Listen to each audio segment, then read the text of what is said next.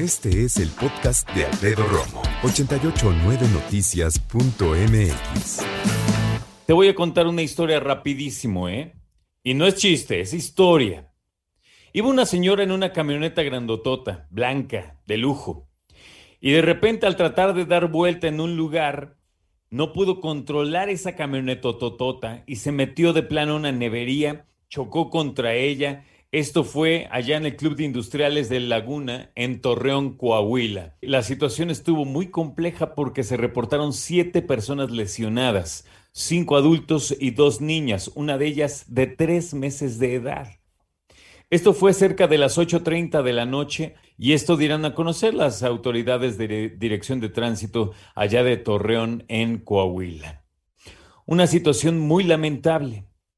Yo, como tú, estamos seguros que la señora jamás quería hacerle daño a nadie, ¿no? Y los accidentes pues simplemente suceden.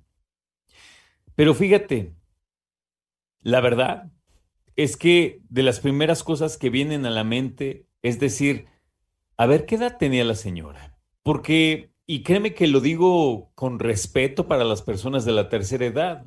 Yo tengo, empezando a mis padres, siguiendo por mis tíos, ¿no? Un montón de personas que afortunadamente tengo cercanos y que yo quiero mucho, que forman parte de la tercera edad.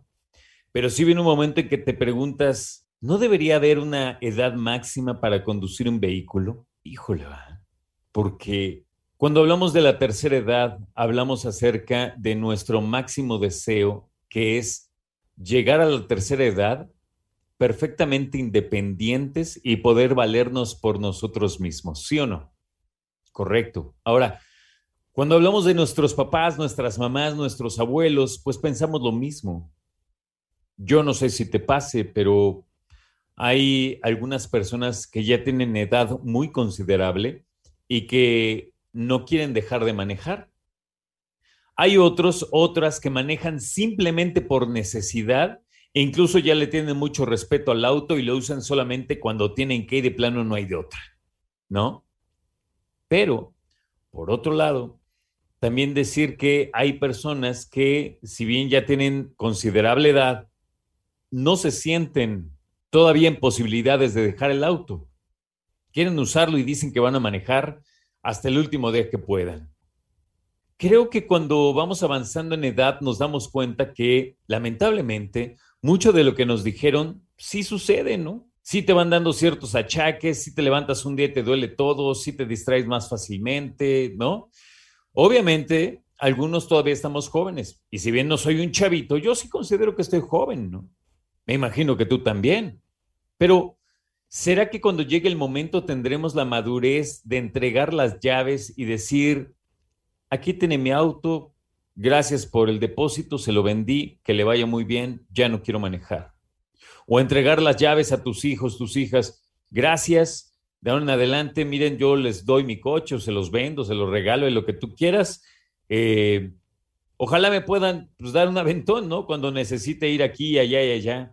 Y ahí sí ya, pues es un acto de amor y de familiaridad, ¿no? El que te lleven y te traigan. Pero también existen otras opciones, por ejemplo, personas que de la tercera edad, que ahorita me escuchan y dicen, oye, yo ya no quiero manejar nada más, no tengo de otra, ¿no?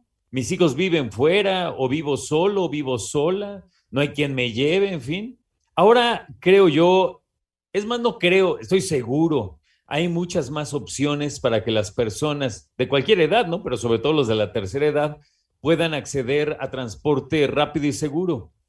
Los taxis que son de sitio, de siempre, los que les tienes la confianza cerca de casa, o si no, incluso también sabemos, eh, existen ahora los de aplicación.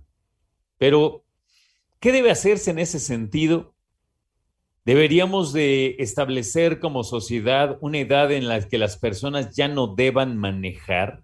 Uf, es que está complicado, ¿verdad? Está muy, muy complicado.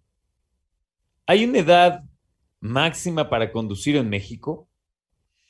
Fíjate que no. Solamente en Jalisco, Guanajuato y Yucatán.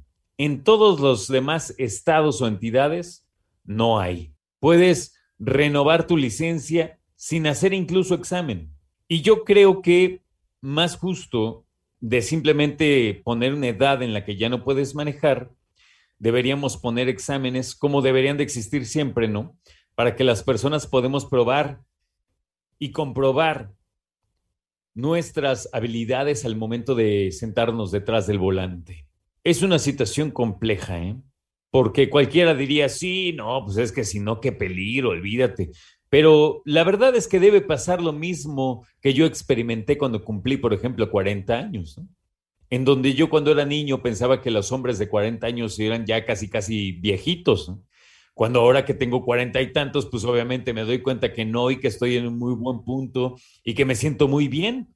Yo creo que hay muchas personas de 60, 70, incluso 80 o más que se sienten también muy bien. Pero sí es un tema muy importante y hay que ponerlo en la mesa, porque hay algunas situaciones que afectan la conducción de las personas y que a lo mejor no lo saben. Escucha a Alfredo Romo donde quieras, cuando quieras. El podcast de Alfredo Romo en 889noticias.mx.